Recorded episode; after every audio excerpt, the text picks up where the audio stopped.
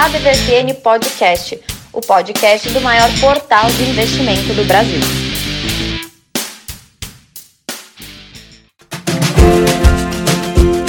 Fala pessoal, mais uma edição da DVFN Podcast, podcast do maior portal de investimentos do Brasil. Eu sou o Haroldo Glombe, como é que estão vocês?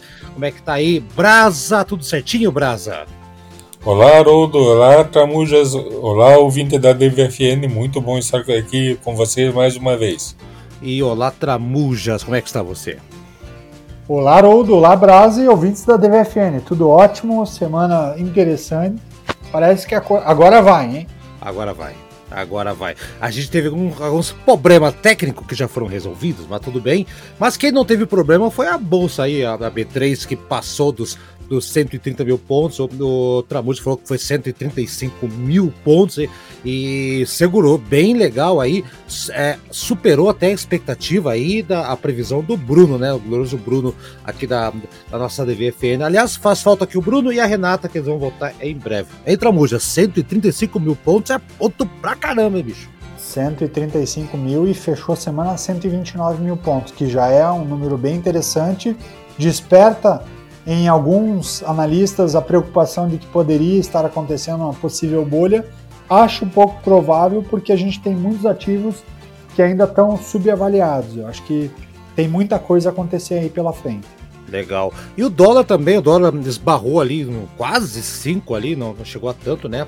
Teve uma, algumas semanas de, de, de, queda, queda, queda, deu uma subida agora, né, né Tramuja? Outro indicativo aí, tem alguma, alguns, né, Banco, uh, Banco Central do Japão, uh, vai ter também daqui a pouco os números nos Estados Unidos também, que vão sair logo logo, e vão impactar bem essa questão da moeda americana aqui no Brasil. Deu uma segurada aqui, né, deu uma baixada e levantou na reta final aí, em Tramujas. Isso também é um outro sinal aí que de recuperação, ou como é que você entende essa questão do dólar aí?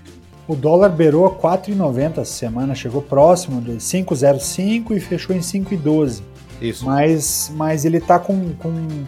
Eu ainda acredito que ele volta a subir porque vai ter, um, vai, vai ter uma elevação de juros nos Estados Unidos na, e na Europa, que hum. vai fazer com que tenha bastante fuga de investidor daqui para a Europa e para os Estados Unidos por serem mercados mais estáveis e por ter por terem líderes um pouquinho mais coerentes. Né? é, Isso ajuda um pouco, né? É, engraçado, hoje o nosso líder mundial, o nosso líder nacional foi vaiado no avião hoje, né, cara? Lamentável a situação, lamentável. E ele pediu pro pessoal ir de jegue, né? Vocês têm que sair do avião andar de jegue, não sei o quê muito complicado. Aliás, está indo contra aí, é, inclusive, né, uma gigante nossa, gigante da aeronáutica, a Embraer, que essa sim surfou na onda, deu, subiu acho que mais de 15% aí essa semana, principalmente por causa do carro que voa. Lembra o carro dos Jetsons, ou Brasa, do desenho? Pois é, é um investimento muito forte que estão fazendo, e isso é algo que várias empresas estão indo atrás, principalmente por causa de novas tecnologias no ramo das baterias. E vamos ver se essa parceria que anunciaram vai sair, que realmente isso está elevando muito as expectativas com a Embraer. 200 unidades do carro do Jetson que voa. Olha só, hein? O, o Tramujas do céu, se já tá complicado com o pessoal com o carro no chão aqui, no ar, cara, meu Deus do céu, meu, dá até medo de pensar, mas é um, é um futuro que está se desenhando, Tramujas. O que você acha?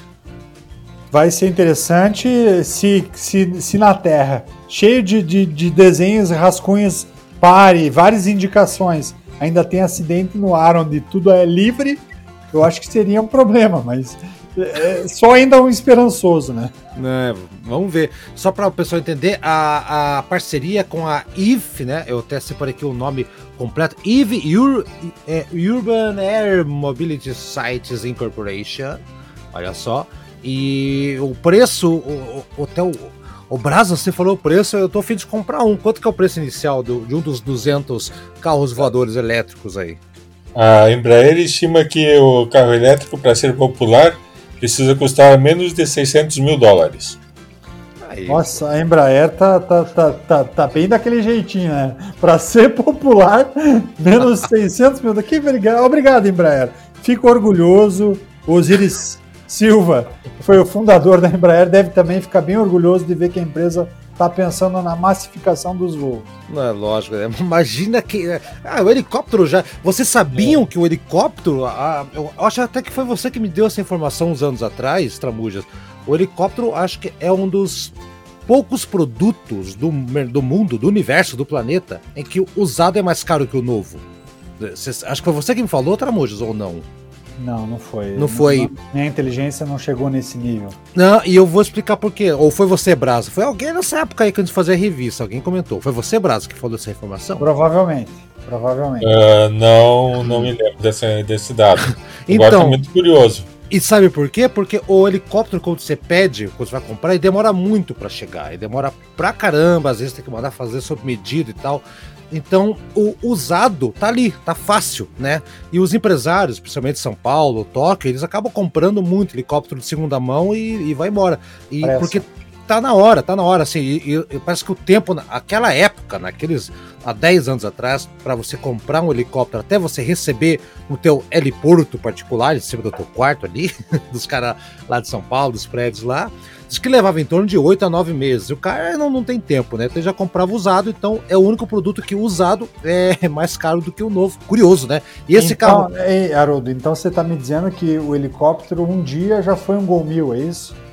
você lembra quando lançaram o Gol Mil? Existia isso também? Ah, não é? é o único, né?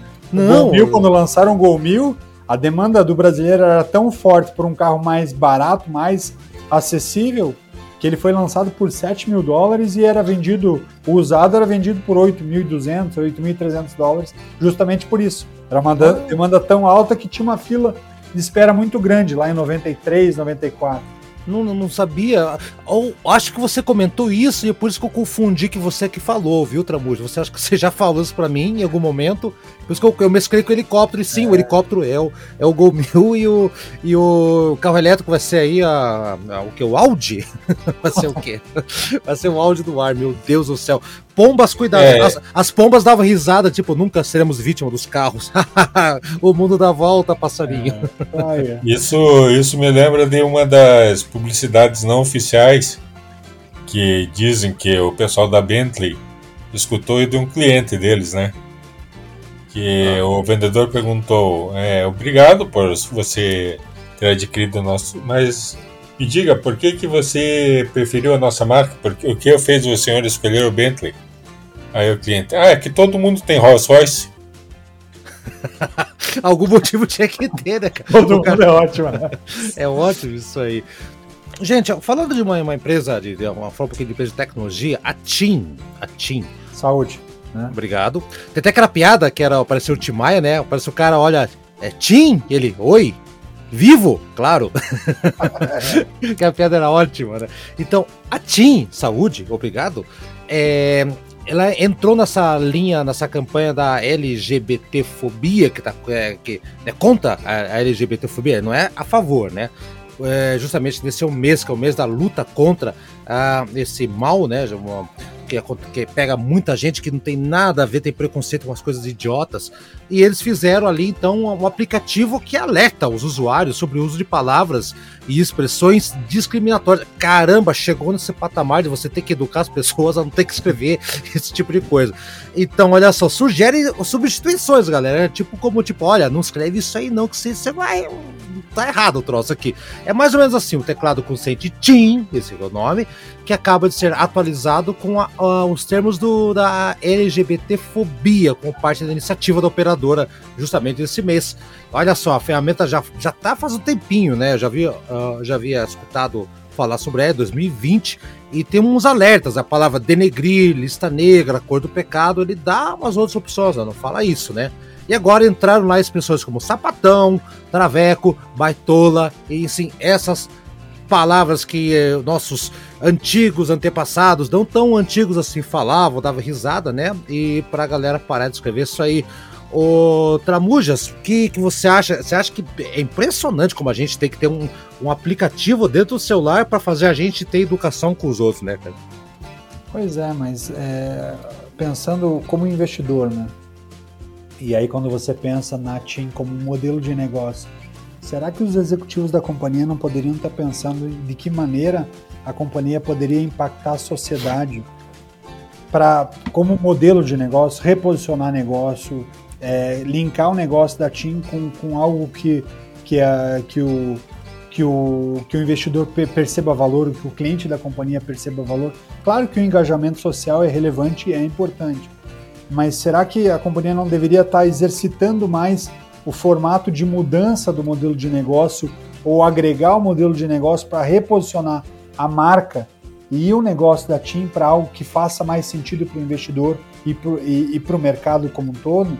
E aí é, é, é, só um cuidado que, que eu tenho. É claro que todo, todo, toda a, minoria deve ser preservada e, e, tem sim que ter um cuidado nós como sociedade, mas às vezes você coloca grandes mentes da companhia pensando em algo quando, quando a companhia deveria pensar em algo maior. E eu daria exemplo da, da própria Saraiva. A Saraiva, a companhia que é, eram livrarias e que está há anos em, em, processo de recuperação judicial, mas que quase nunca é aprovado ou validado porque todo novo plano de negócio é pautado sobre o que a companhia já faz hoje, mas ela não percebe o que alguém que compra da companhia, o que alguém que investe na companhia seria aderente dentro do modelo de negócio que a companhia tem como core, além de, da venda de livro em grandes shoppings, por exemplo. E essas dificuldades de leitura na gestão macro do negócio é que é, para o investidor é algo que deveria causar bastante insegurança. Mas tem um detalhe aí... aqui, Trambu, tem um detalhe só, porque eu estava lendo, tá lendo aqui que a, a, Ana Paula Ana Paula Castelo Branco, que é a diretora de, de, de brand management da, da TIM, né? Ela disse o seguinte, ó, foi feito um, um time com pessoas LGBT mais, né, a, trabalhando nessa nova versão do teclado, justamente porque foram essas pessoas que entenderam e sabem é, quais são as palavras e expressões que são discriminatórias, mais usadas de forma involuntária, que pode machucar, é, alimentar preconceito, aquela coisa toda. E ela destacou assim: olha, a, a, a nossa ideia é que é, que essa tecnologia pode ser usada como uma aliada de uma evolução social, né? Essa que é, que é, que é a empatia e tudo mais. E tem outro detalhe, talvez, assim, a, a Tramudes. Será que uma ação como essa já não incentiva, talvez, a, a empresa ser vista por esse público, ou por público simpatizantes, ou público que não quer saber de preconceito, ou, ou qualquer coisa, alavancar as vendas e tudo mais? Talvez é, assim, não saiu da cabeça um executivo. É, a, a, Ana deixou bem claro aqui na declaração, a Ana Paula Castelo Branco, que foi uma equipe lá formada por pessoas que são LGBT+, LGBTI+, aliás, né, perdão. Será que talvez não tenha feito realmente os estudos? Eles não fizeram. Porque já fizeram isso ano passado, Tramujas. E pelo jeito deu certo, eu acho que a galera gostou. A única coisa que eu fico assustado é como você tem que chegar nisso, né? E eu não sei, não. Ô, Braz, você acha que isso interfere? Posso, posso falar um negócio, Haroldo? Pode. Eu acho que aí tem muita diferença entre as empresas que, que têm naturalmente essa percepção por, por conta do, do público como as das empresas que uh, não têm essa percepção, que fazem é, atitudes positivas, atitudes é, é, na direção certa, mas o público não enxerga elas como um todo nessa, nessa maneira. Uh, vamos de novo colocar sim empresas que que estão assim nesse mais engajadas assim a gente já pensa é, aqui dentro na Natura, aqui dentro a gente pode pensar de certa maneira. Magazine Luiza, né? Propriamente, né? Magazine Luiza. Só que é Magazine Luiza. E, vejo... e, e, goste ou não goste, mas engajadas é, com, com, as suas, com as suas razões, com as suas. É, com as suas verdades também, a própria Van. É, lá fora, empresas engajadas tem montes. É, uma empresa que já nasceu engajada foi a Benetton, por exemplo. Exato. Então é, tem essa diferença de que o, que o público percebe, as empresas que, que têm essa sua, que essa sua filosofia já enraizada e empresas que, que têm ações muito positivas, mas que só aproveitam. Entendi. Outra, e, outra e, era mais, e é mais linkada, né, Haroldo? Quando você fala, e o Brasa reforça isso de maneira mais clara É, quando a gente fala em Magazine Luiza e, ela, e Magazine Luiza fala que a companhia tem, tem um compromisso social, mas você não vê só uma ação de é, quase que de coitadismo de um processo. É, ela fala que ela tem uma preocupação social e a própria empresa, no ápice da crise, onde o desemprego era grande, ela cria um canal de venda que transforma qualquer pessoa física no potencial vendedor da marca, podendo ser comissionado por vendas que ele indica para a rede de relacionamento deles. Esse é um primeiro, uma, uma primeira etapa, um primeiro processo. Ela percebe que a sociedade e que dentro da companhia dela existe um reflexo da sociedade que não dá vazão a lideranças negras. E ela cria um processo de trainee em que direciona o processo para negros para ampliar a quantidade de negros na gestão da companhia. Então, uhum. e aí isso reverbera no impacto primário e secundário da companhia.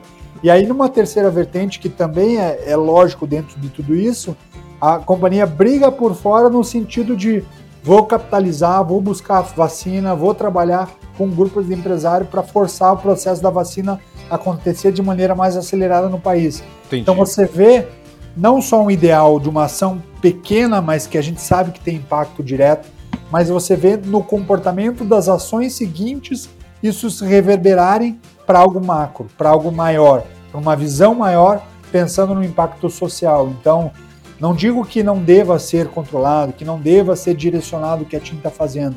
O que eu acho que falta é o que, que o público LGBTQ é, aproveitaria mais, o que, o que esse público gostaria de consumir dentro do que a TIM faz.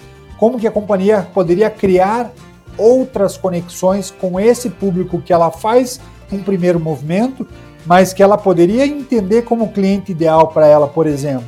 Como Entendi. que ela poderia direcionar alguns pacotes de serviços que hoje ela não oferece entendendo o que esse público consome. É, essa desconexão é que eu vejo que é difícil para o investidor enxergar modelo de saída. Talvez a TIM pudesse pegar, a, a, então talvez o que você esteja querendo dizer e o Brasil reforce também, é que, por exemplo, a TIM poderia fazer uma, uma ação é, valorizando, por exemplo, que elas já, já são conhecidos, né? Como ela a, a TIM integra importantes carteiras da bolsa brasileira, né? Por exemplo, índice de carbono eficiente, índice de sustentabilidade empresarial, né? Faz parte ainda ali da, da, do novo mercado B3. Né, talvez se elas pegassem fosse mais por esse lado, né? Mas é, teve, é, eu concordo que foi uma ação de marketing voltada para o meio específico. Seria interessante se eles mantivessem, mantiverem é, é essa, esse esse, essa ação né, contra a LGBT mais fobia.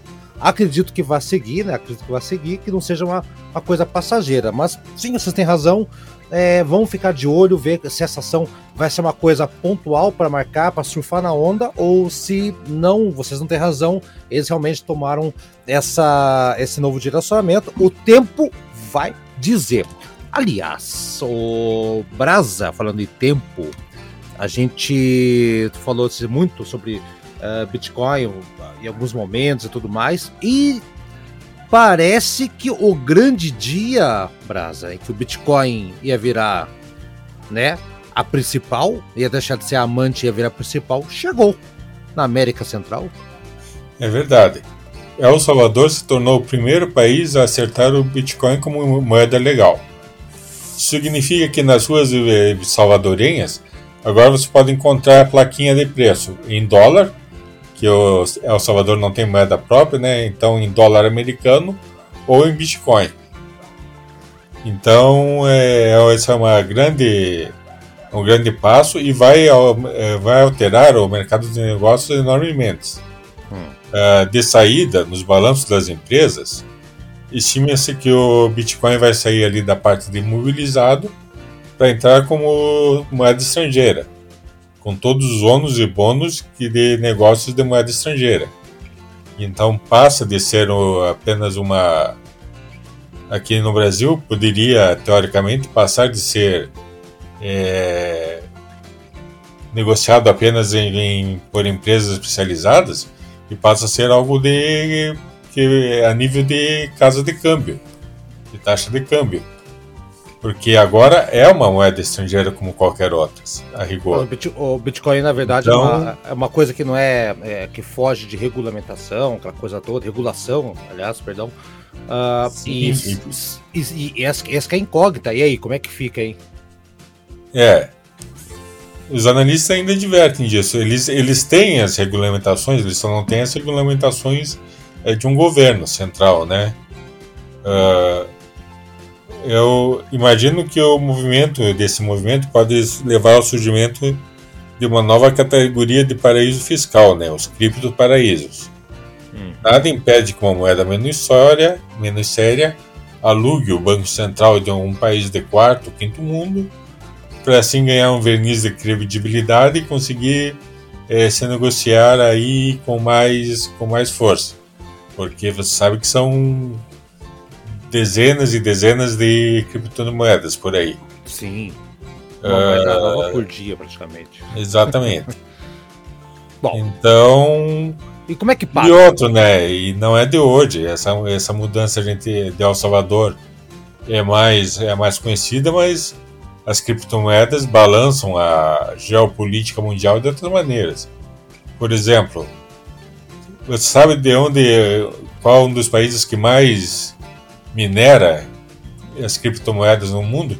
É o, país, é país africano, eu não sei se é Angola, não lembro. É o país africano, né, Brasil? É, 4,5% é, vem do Irã, não é africano. Ah, no Irã. É no Irã, porque é uma maneira que eles, é uma da maneira que eles, que eles têm de driblar as sanções econômicas. Ah. Então, Antes era como... tapete. exatamente, exatamente. Agora é... tapete virou, virou Bitcoin. Agora virou Bitcoin. Bitcoin. Por quê? Porque assim como eles são proibidos de, de exportar, eles têm que conseguir dinheiro de alguma maneira. Então uhum. essas, essa é uma das maneiras que eles estão conseguindo. É, então e... é, são várias dúvidas, várias questões que se colocam aí no mercado internacional. Uh, mas é, com esse movimento do, do de El Salvador, a gente vê que já é um, uma, um mercado que não tem volta, que vão surgir países assim que aceitam moedas, que vão surgir países que, que dão esses primeiros passos. Mais tarde a gente vai ver se é certo ou errado, mas isso está acontecendo. É. A gente está vendo também aqui, Brasil, por exemplo, a, mal comparando, o pagamento online, né, de, da, em tempo real, que nem o Pix aqui, até o Itaú, né, uma empresa queridinha da, da, da Bolsa, teve alguns problemas, né, uma, uma mulher teve a conta ela caiu num golpe ali, né? Então o pessoal ainda, ainda cai alguns golpes aí do, do, do, do de Bitcoin, de, de, Bitcoin não, desculpa, de, de Pix, né?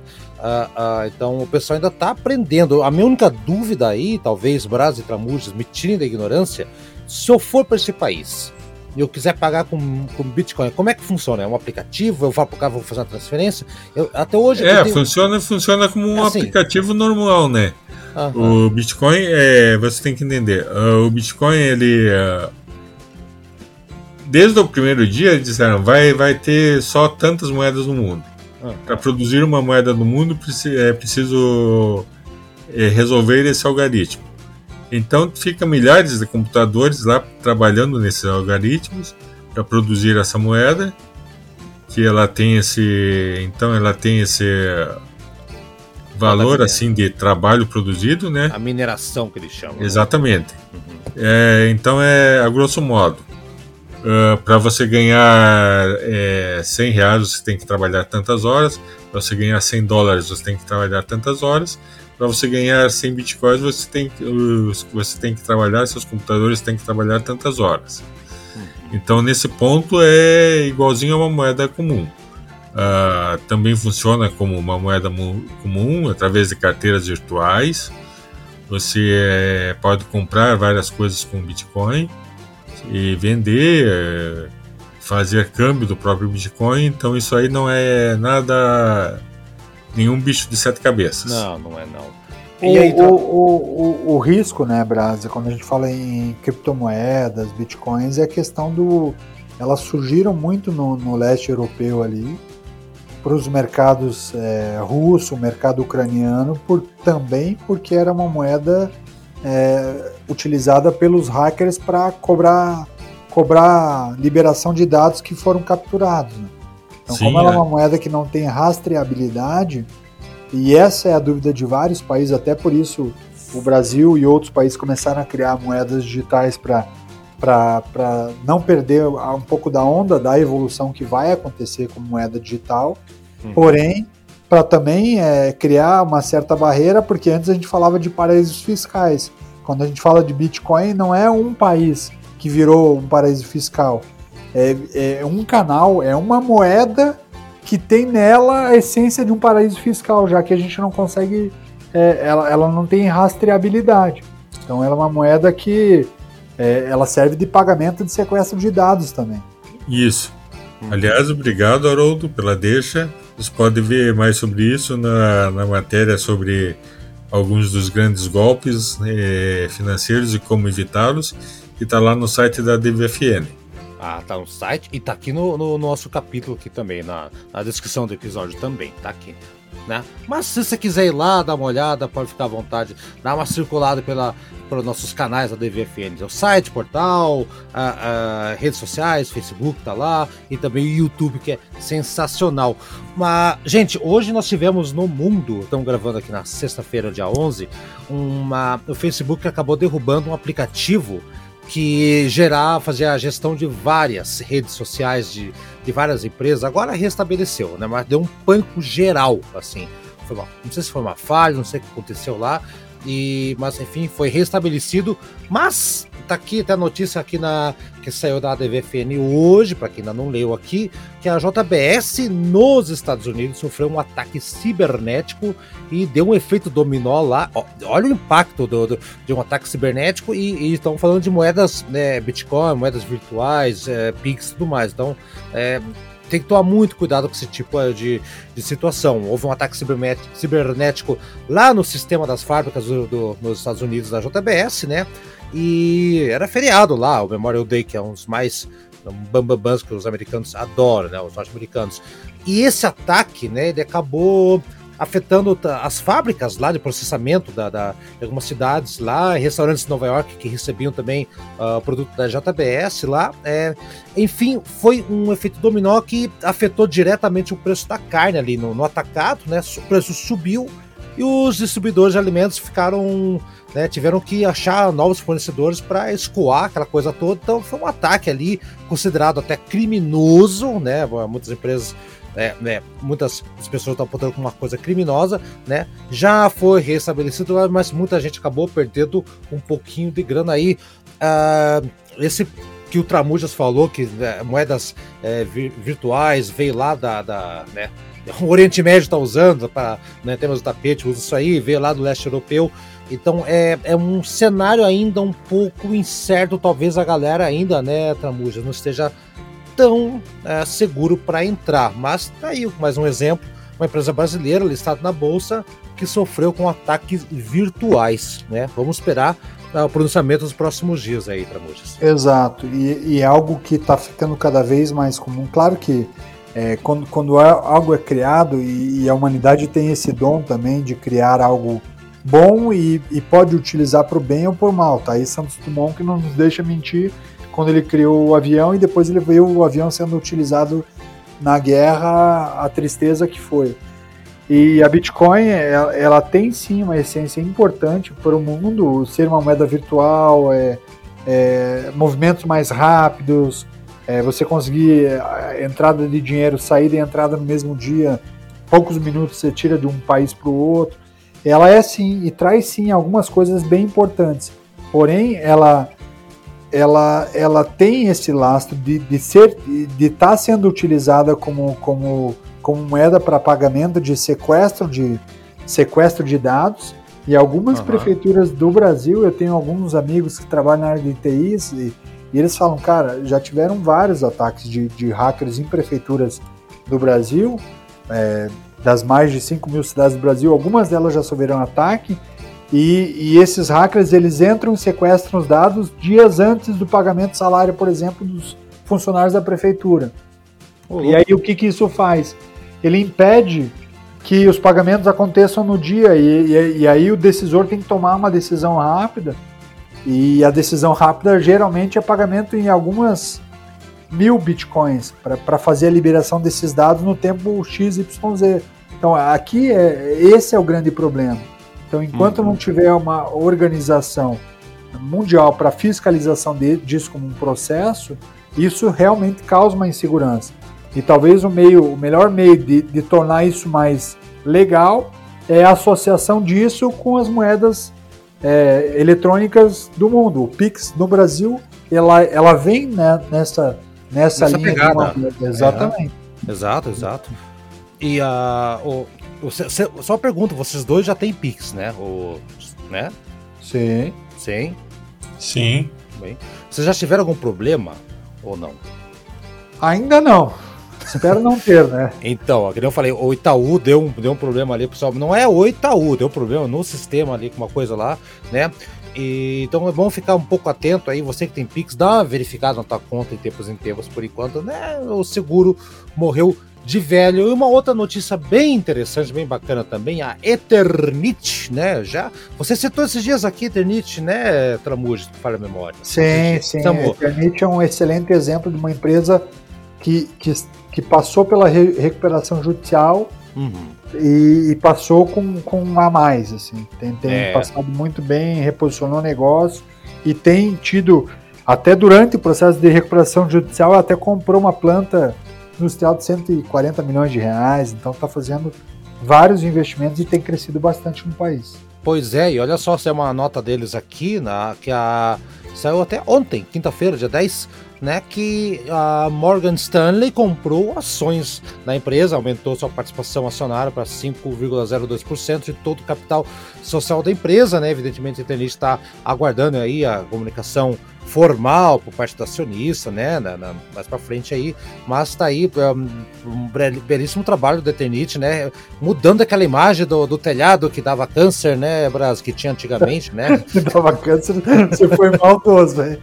Mas a galera falava antes, é, aquele telhado agora não, não tem mais, acabou. Era já... telhado e caixa d'água, né. Convenhamos caixa d'água. caixa d'água, complicado. Em Brasa, isso que é um reposicionamento, um brand position não, perfeito, né? Agora até, tá, tá, até o pessoal tá comprando mais ações lá, o Morgan Stanley comprou lá, deu uma, deu uma, deu uma guinada muito boa ali a Eternit, né, Brasa? Isso, isso é um posicionamento é, que o mercado percebe bem, que o mercado consegue entender muito bem como algo vindo de toda a empresa, né? Uhum. De toda a linha de produtos da empresa, de todo o local para onde está indo o desenvolvimento de novos produtos dessa uhum. empresa. É, o legal da Eternit é que ela salta de uma empresa que era muito focada no amianto, que é o que a gente está falando, que é, que é material que depois, depois de alguns anos foi descoberto que ele é um material que com um contato muito próximo e durante muito é, tempo você pode, pode vir a originar o câncer. E a, e a companhia ela começou a, a, a procurar, quando ela percebeu que ela estava naquele mercado e que ela tinha poucas opções e tinha pouco capital para investir, ela acabou entrando em recuperação judicial. E graças à recuperação judicial e o reposicionamento de negócio com dinheiro no bolso capitalizado, ela começou a tatear outros mercados. Então ela foi para a parte de metais de banheiro, ela foi para a parte de, de, de louças de banheiro, piso. Ela foi reposicionando o negócio, já que ela tinha, ela fazia o teto do telhado, que, era, que eram as caixas d'água, e o telhado das casas, e elas foram. Ele, a própria companhia falava que ela, ela passava a fazer do piso ao teto. Então ela ia do uhum. piso louças e metais e agora ela volta para o telhado investindo fortemente em telhas para captação de energia solar. Né? Uhum. É, tem esse lado também, né? E, a, e realmente outras empresas aí, a, a, a, Oi também, né? Eu acho que a, é uma outra notícia que. É uma, notícia, outra informação que eu vejo o pessoal do mercado comentando por aí, que a Oi tá, também tá indo muito bem ali, tá dando uma. Nos últimos cinco anos ali, tá, né? Ao lado da Magazine Luiza, que Aliás, a Magazine Luiza nos últimos cinco anos, né, subiu é, incríveis mais de 47,900 por 47.900% desde a da última mínima deles de janeiro de 2016. Eu já vi gente falando da, sobre a reestruturação da Oi tá? A, a Oi BR, né? Que pode transformar ela daqui alguns anos numa, talvez, uma nova Magalu, talvez, não sei ainda, né? Talvez seja um pouco, um pouco, né? As ações da, da BR já estão começando a se valorizar um pouquinho aí, eu tava dando uma olhada aí, né? Chegam a ser negociados a, a, a centavos, né? 43 centavos, numa mínima aí. E, mas eu, eu vi muita gente, Brasa e, e, e Tramujas, já comentando que quem ficar de olho nessas companhias agora que estão aqui, né? Veja o caso da, da, da, né? Quem que iria apoiar ou investir Eternit uns anos atrás, quando tinha toda aquela história, aquela cima toda, né? Então, acho que a, a, a Oi também é um caso que todo mundo deveria ficar atento. Não sei se vocês têm esse mesmo pensamento que eu, mas por isso que eu puxei o gancho da Oi por causa da, da, da história da Eternit aí, em Tramujas. Ah, eu, particularmente, sendo bem franco, assim, eu acho que é a gente está falando de água e vinho. Por quê? Porque a Eternit, apesar dela, de, ela estava no mercado que era de telha e ela enxergou de um segmento próximo, ela criou outros negócios e foi para metais, louças, pisos. Ela foi complementando o portfólio para vender mais para um público para um público parecido. Uhum. Na Oi eu já vi, já li diversos planos de reestruturação da Oi e eu não vejo a Oi sair da telecom, do telecom. Ah, mas é pacote de internet, é pacote de dados, é, é, agora ela vai vender a Oi Fibra e vai ficar só com, com a parte de serviço de, de telecom. A minha é, formação primária uhum. é engenharia elétrica em telecomunicações, que, que eu não, não cheguei a, a concluir o último ano, mas desde a época que eu fiz a faculdade a gente era muito focado em telecom e a telecomunicações, se a gente olhar comportamento de consumo, a gente vai observar que as pessoas, a gente tem diminuído cada vez mais o consumo do, da, do, do telecom, tá? Muito mais indo para dados de internet do que, do, do que ligação. Uhum. E você olha a, os planos de reestruturação da Oi, todos eles falam muito do, do processo de, de vender o Oi Fibra, focar no telecom, trabalhar serviço, mas se você percebe as grandes empresas de telecom no Brasil, isso, já, já abandonaram, né? E dos fornecedores de, desse mercado, de telecom, é um mercado que gera um grande volume de dinheiro, mas ele consome um grande volume de dinheiro para manter esse mercado. Então é um mercado que vive muito, eu brinco, que vive muito no cheque especial. Tem um fornecedor grande, que era um cliente meu dentro de uma outra companhia que eu estava, que ele vendia para todas essas grandes telecoms. A partir do momento que ele fazia a entrega do serviço dele, que era a instalação de cabeamento em algumas regiões do país, ele recebia dessas grandes companhias 120, 170 dias depois. Ou seja, se o dinheiro quando, quando eu demoro muito para receber... Se não tem para pagar na hora, se não tem para pagar na hora não, é complicado. Se eu, é. se eu alongo muito o pagamento, isso é um sinal de que eu não tenho caixa para fazer pagamento hoje. Então, é um mercado onde o dinheiro não está e todas as reestruturações que a companhia sinaliza e posiciona e promete, vou vender ativo, vou fazer ainda fica, aquilo. Ainda fica no mesmo negócio deles ainda, né? Não ela continua fatiando o mesmo mercado que está com dinheiro a longo prazo, pra, de recebimento a longo prazo. Uhum. Bom, vamos esperar então, mas eu, o teu ponto de vista é muito bacana. Quer ver se o Tramujas que talvez concorde com você aí, mas o Tramujas, oh, desculpa, o Brasa, né? Seu Brasa, o Tramujas concorda com o Tramujas, não tem como. Eu, né? Por enquanto eu tô concordando comigo mesmo. Ótimo, isso é excelente, sim. Mas eu, eu, eu sempre vejo essas empresas que têm, que estão, que são gigantes, que têm essa baixa, assim, talvez não pela inovação, mas talvez por uma recuperação a longo prazo. Claro que a gente tem casos aí de, de empresas tipo Parmalat, que, que, o, que o nome, a, a, a, história não segurou e não segura e não sustenta, né? Mas é, vai que a coisa acontece ali também, né? E você, Brasa, você, o que você acha? Acha que a, a, a Oi pode dar um salto quântico aí? Ou você acha que por enquanto ainda não é tão, tão interessante? Não pode ser a nova Magalu daqui a cinco anos? Eu acho que a empresa tem tudo para se recuperar. Uh, lógico que a gente não sabe uh, como vai ficar o mercado de telecomunicações, se mais alguma empresa vai surgir. Parece que, dependendo do, de como vai ficar a regulamentação, né?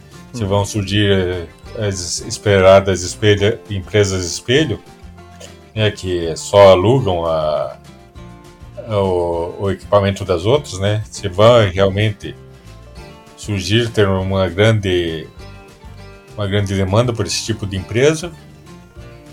E outras mudanças esperadas no mercado, né? Mas eu vejo que a Oi pode sim se recuperar. Não meteoricamente, como se esperam de muitas empresas, mas pode sim ter uma boa recuperação.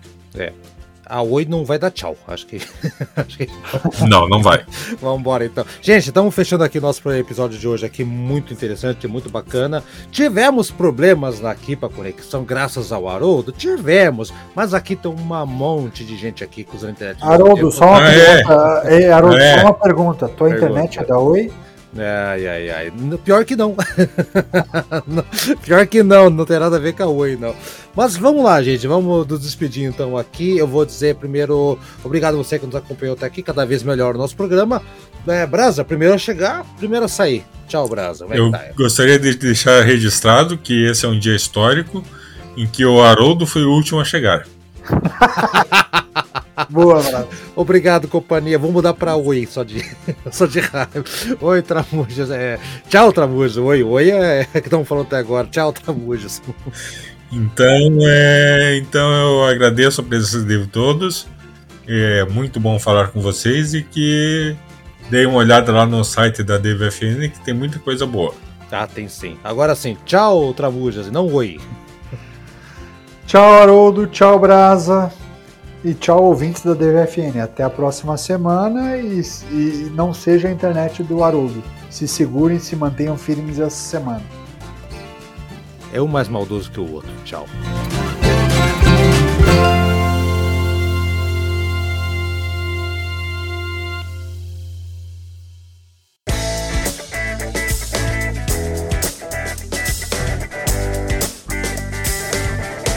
E aí, gostou do nosso programa? Semana que vem tem mais. Acompanhe a gente no Spotify, no Deezer, no Anchor, no seu agregador preferido. A DVFN Podcast está lá, hein? Dá procurada, compartilhe com seus amigos, siga a gente nas redes sociais e faça bons negócios. Eu sou Haroldo Glombi e na próxima semana tem muito mais informação para você aqui na ADVFN Podcast. Até lá!